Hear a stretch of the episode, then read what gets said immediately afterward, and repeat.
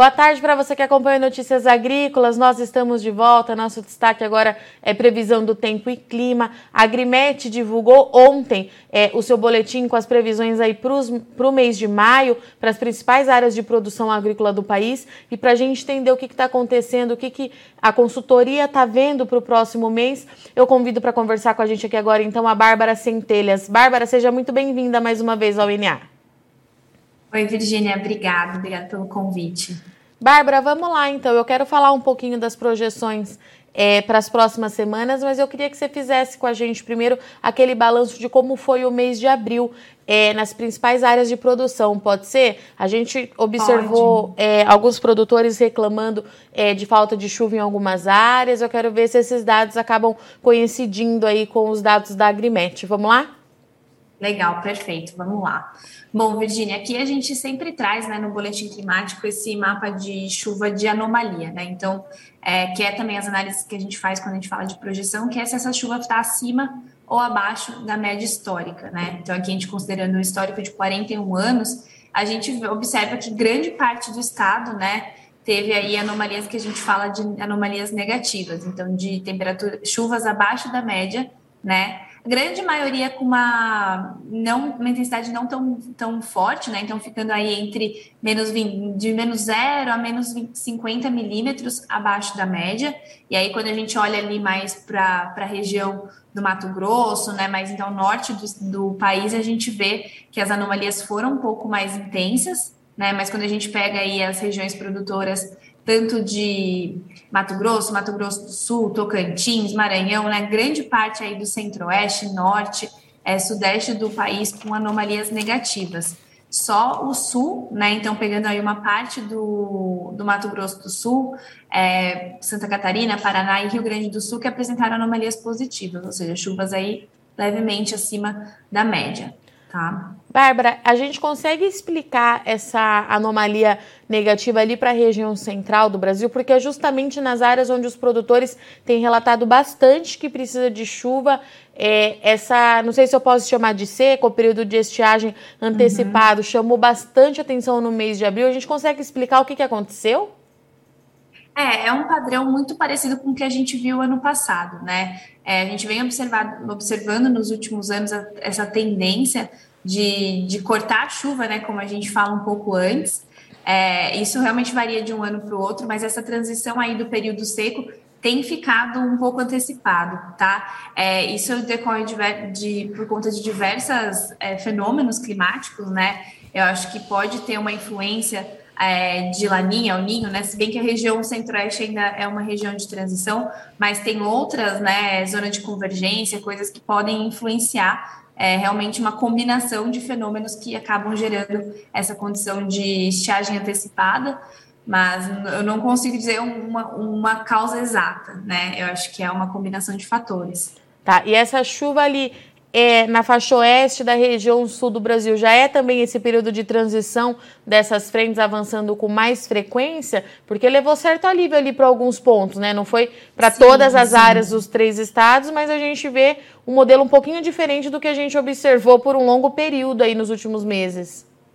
É, a gente teve algumas frentes né, que atingiram aí a região do sul, que acabou gerando mais, maiores volumes de chuva, mas também preocupou, né? Teve queda de granizo, teve algumas, algumas intercorrências aí com a cultura do milho. Então, com certeza é por conta desse, desse tipo de frente, tá? E daqui para frente, como é que a Agrimet está vendo as próximas é, semanas, Bárbara? A gente vai continuar é, nesse período de transição? É, muda alguma coisa? Qual é a avaliação que você traz para a gente hoje? É, o que a gente tem observado, né, é, até olhando aqui as projeções climáticas, mas antes de entrar nessa projeção de trimestre, né, pensando aqui principalmente o estado de São Paulo, o, Rio, o sul também, né, sul, sudeste tem, tem tido uma entrada de uma frente fria que pode trazer alguns volumes de chuva, né? E agora é ficar atento se esse volume vai ser o suficiente, se isso vai deixar a gente numa condição de chovendo dentro do esperado, abaixo do esperado, a gente precisa esperar isso realmente acontecer para ver, tá? Mas tem essa frente fria que pode mudar um pouco o cenário de, de chuvas aí para os próximos, dias, não digo nem próximas semanas, né, mas os próximos dias.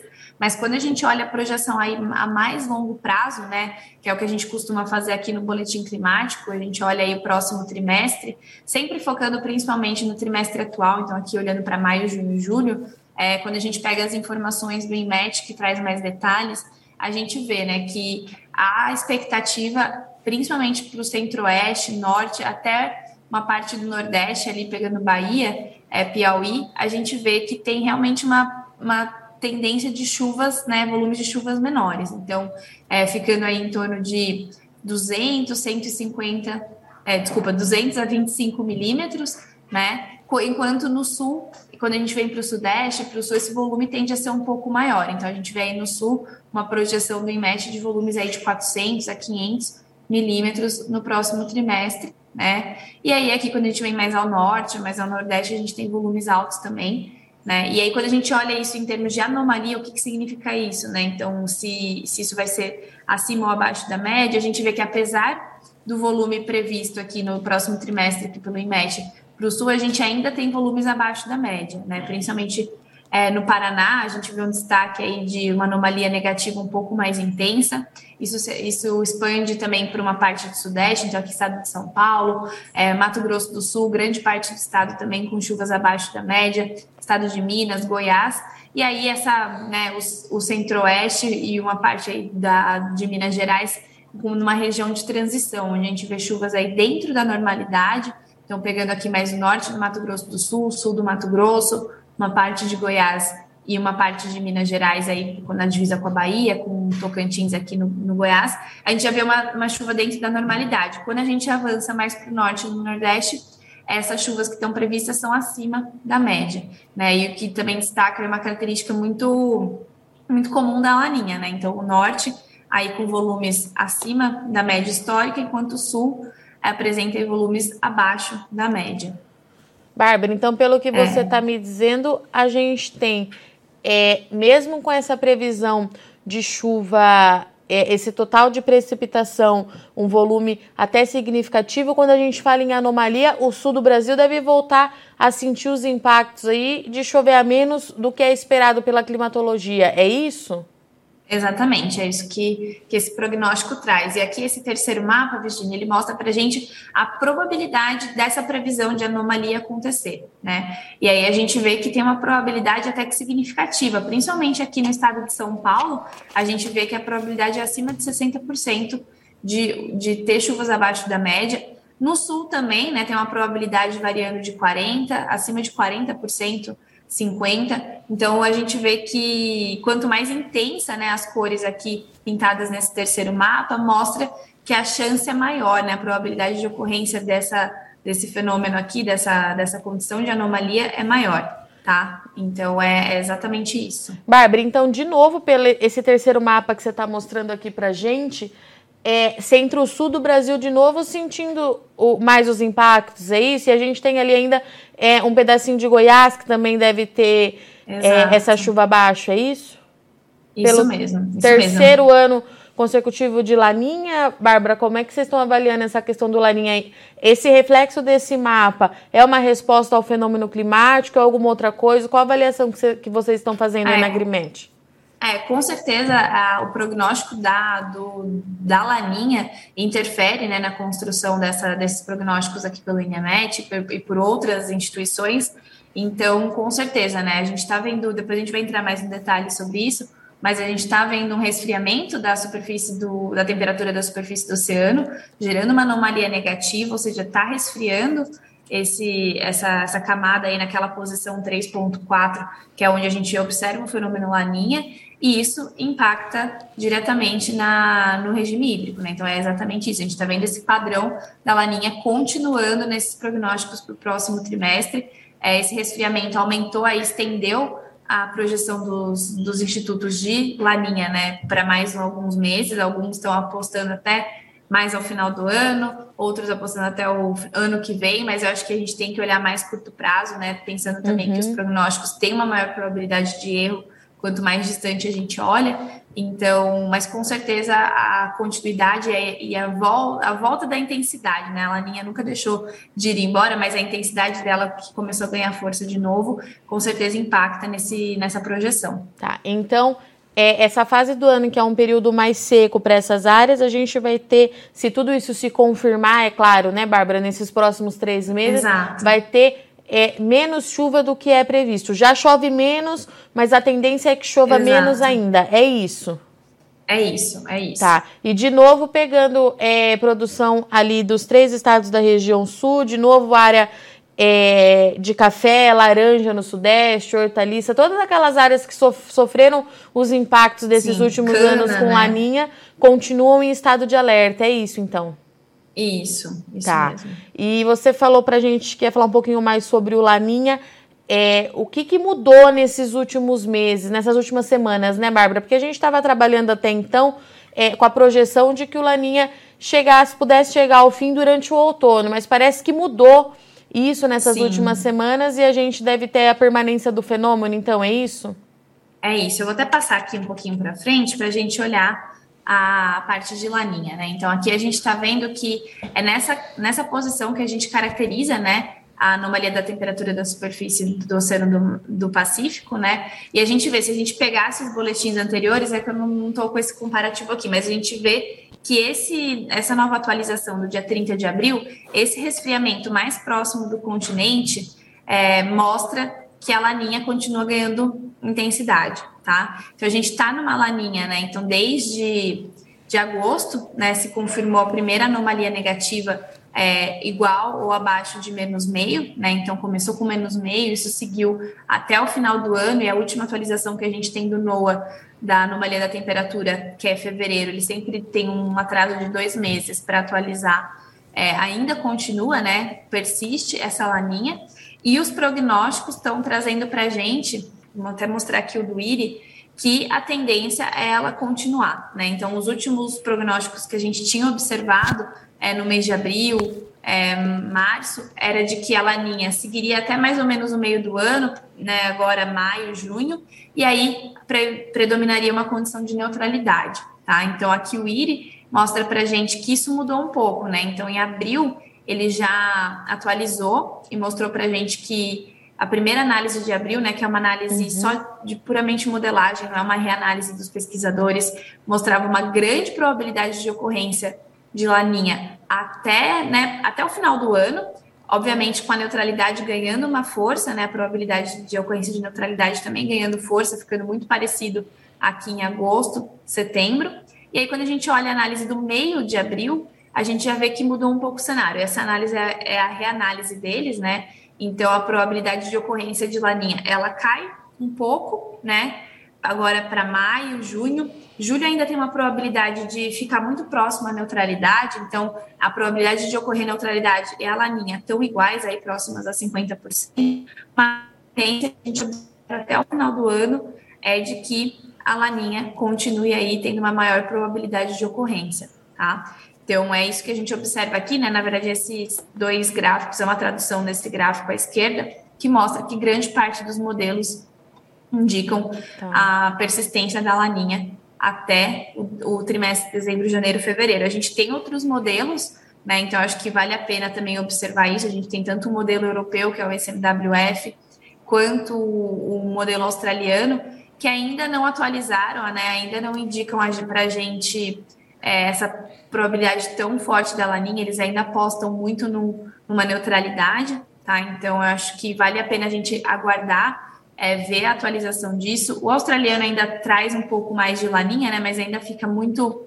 50% de probabilidade para neutralidade, 50% para laninha. O SMWF ainda precisa atualizar, então a gente vai pegar essa informação, mas acho que não dá para descartar também que a neutralidade pode vir a ganhar força tá? Mas por enquanto é a laninha que predomina aí nos, nos modelos climáticos. Tá. Bárbara, então a gente não ficou sem o laninha nesses últimos meses, é isso? É isso, é tá. isso. A gente está é, com o terceiro é fenômeno, né, Bárbara? Isso, isso. Para a gente confirmar o fenômeno, o fenômeno, Virginia, a gente precisa de no mínimo cinco trimestres móveis. Então, quando começou ali em agosto, né, a gente já estava sentindo os impactos, mas a gente não, não podia afirmar que esse fenômeno se estabeleceu. A gente precisa dos cinco trimestres móveis, então a gente só dezembro, né? Apesar da gente estar tá sentindo o impacto dele desde antes, né? Porque esse resfriamento já vai alterando o padrão de chuva, o regime hídrico. E aí ele persiste, ele está continuando, que é o mesmo, está acontecendo a mesma tendência do ano 2021. Né? Então, é, até são valores muito parecidos, apesar de 21 ser um pouco, a anomalia ser um pouco menos intensa, é, a gente vê né, que se estendeu aí é, o ano de 21 até, é, até maio. Né? Então, e aí depois veio um, ou dois trimestres de neutralidade e depois se restabeleceu a laninha de novo. Então, assim, por enquanto que a gente tem observado, principalmente 22 tem ficado muito parecido com, com 2021. Tá. E aí é o que você falou, né? São três anos seguidos. Tá. E Bárbara, é, nesse momento, a gente consegue falar sobre intensidade desse laninha? É, ou a gente precisa esperar mais um pouco para entender como é que o fenômeno deve se comportar é, dessa vez, né? A gente vem de uma laninha muito forte, perdeu um pouquinho de intensidade, mas para agora, a gente já consegue fazer essa análise ou a gente precisa esperar mais um pouco?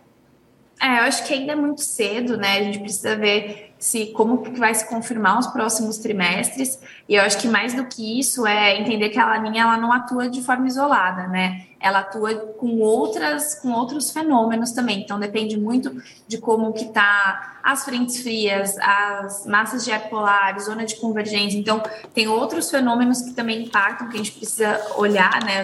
Não, não trouxe essas informações aqui, mas que a gente precisa observar, porque é isso também que vai ditar, né? Muito além da laninha sua intensidade como que a chuva vai se comportar, né? Então acho que ainda é muito cedo, vale a gente é, ver se esse prognóstico, pelo menos no próximo trimestre, vai se manter, se vai ficar parecido com 21, né? Dá para a gente tentar fazer essa relação, ah, 22 está muito parecido com 21, como que foi 21 em termos de laninha, né? Mas sempre tendo em mente que tem que é um, um ecossistema, né? E é um sistema vivo que depende de muitas outras variáveis e é impactado por outras, por, por outras condições também. Tá? Perfeito. Mas por hoje, então, fico alerta para os produtores do centro-sul do Brasil, que de novo podem ter aí. É, influência no regime chuvoso, né, Bárbara? Com chuva abaixo da, do esperado. A gente ainda precisa ver isso. como é que isso se confirma nos próximos três meses. Mas neste momento, os modelos de anomalia do INMET mostram para a redução dos volumes, enquanto quando a gente fala de laninha, os modelos estão apontando para a permanência do fenômeno climático. É isso? Exatamente. Perfeito, então, Bárbara. Eu agradeço muito sua, sua participação aqui no Notícias Agrícolas. Você sabe que a Agrimet é sempre muito bem-vinda. Convite já está uhum. aberto, você já está convocada a voltar aqui nos próximos meses para a gente Com ver certeza. como é que vai se confirmar, para ver se esses modelos confirmam aí um laninha e a gente ajudar o produtor na tomada de decisão. Obrigada, viu, Bárbara? Obrigada a você, Virgínia. Obrigada pelo convite. Com certeza voltaremos aí para a gente manter essas atualizações, né? E ver o que se confirma, o que não se confirma e seguir monitorando. Portanto, estivemos aqui com Bárbara Centelhas, que trouxe para a gente a atualização do boletim é, de previsão do tempo e de clima da Agrimet. Foi divulgado ontem é, pela consultoria, que trouxe aí mais um alerta. Então, mais um ano de alerta para o produtor da mais para os produtores das mais diversas culturas no centro-sul do Brasil. De novo, região é, de grãos na região sul, café, cana, laranja no sudeste, hortifruti sentiu bastante os impactos é, de chuva abaixo é, do esperado nesses últimos anos, pode ser que isso se confirme mais uma vez em 2022. A Bárbara mostrou para a gente, então, o prognóstico dos próximos três meses é, do INMET, que tem como base aí, pelo menos 60% de chance das chuvas ficarem abaixo do que é esperado nos próximos três meses nessas áreas.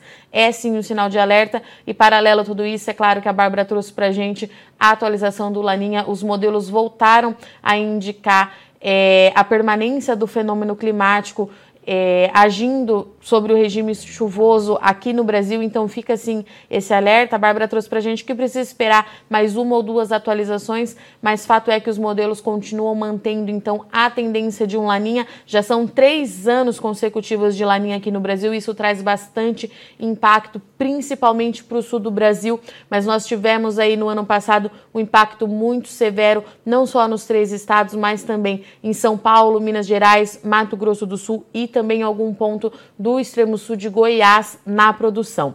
Então a gente fica por aqui, essa é a nossa atualização do clima de hoje. A gente vai continuar acompanhando para ajudar o produtor na melhor tomada de decisão, mas não sai daí, nosso boletim está acabando, mas já já o Jonathan Simeon está aqui na bancada com mais informação e destaques para você. Se inscreva em nossas mídias sociais. No Facebook, Notícias Agrícolas. No Instagram, arroba Notícias Agrícolas. E em nosso Twitter, arroba Norteagri. E para não perder nenhum vídeo, não se esqueça de nos acompanhar no YouTube e na Twitch Notícias Agrícolas Oficial.